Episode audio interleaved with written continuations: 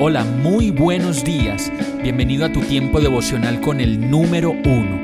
Qué alegría saludarte con la certeza de que Dios está obrando en tu vida su perfecta y buena voluntad, ya sea porque estás aprendiendo de un momento difícil o porque estás disfrutando de su amor a plenitud con paz y tranquilidad.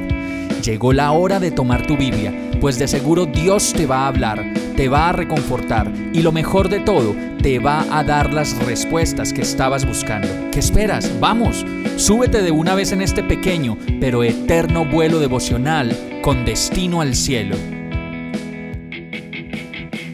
Y el mensaje de hoy se llama Sendas Dios hará. Isaías 43, 16 dice, Yo soy el Señor que abrió un camino a través de las aguas e hizo una senda seca a través del mar. Siempre que pasemos por dificultades y por situaciones difíciles debemos mirar hacia atrás y recordar los milagros que Dios hizo una y otra vez para sacarnos de tremendos problemas que nos ha librado. Como lo dice el verso, Dios es el Señor, dueño de todo lo que hay y aún más de lo que todavía no existe. Es Él el que abre un camino a través de las aguas, así como lo hizo con el pueblo de Israel para sacarlo de Egipto a la tierra prometida. Asimismo lo sigue haciendo, aún en medio de nuestras debilidades y la manera precaria en que tratamos de solucionar las cosas sin su ayuda. Hoy es un buen momento para recargar baterías y reconocer que solo Dios lo hace y lo ha hecho siempre.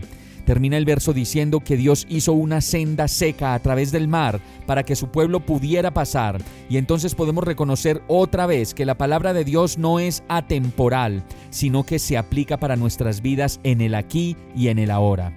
Dios está haciendo un camino seco a través del mar, a través del pantanero y del lodazal, para que nosotros salgamos adelante. Vamos a orar. Amado Dios, Solo tú me puedes ayudar, solo tú me puedes guiar y direccionar a donde necesito ir de tu mano. Yo no quiero alejarme de ti, ni mucho menos tomar decisiones sin ti. Por eso te pido que abras el camino de nuevo para que yo pueda pasar y al final pueda decir que otra vez me pasaste por la corriente borrascosa sin rasguño alguno. Me entrego a ti, Señor, y en tus brazos estoy, agradecido, confiado, seguro en el nombre de Jesús. Amén. Hemos llegado al final de este tiempo con el número uno.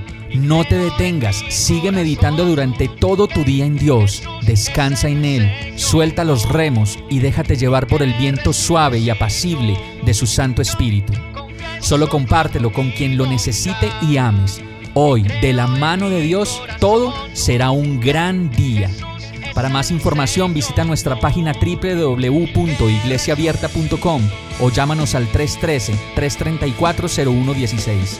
Oramos y rogamos para que cada día te enamores más de Dios y para que no pares de pasar todo tu tiempo con el número uno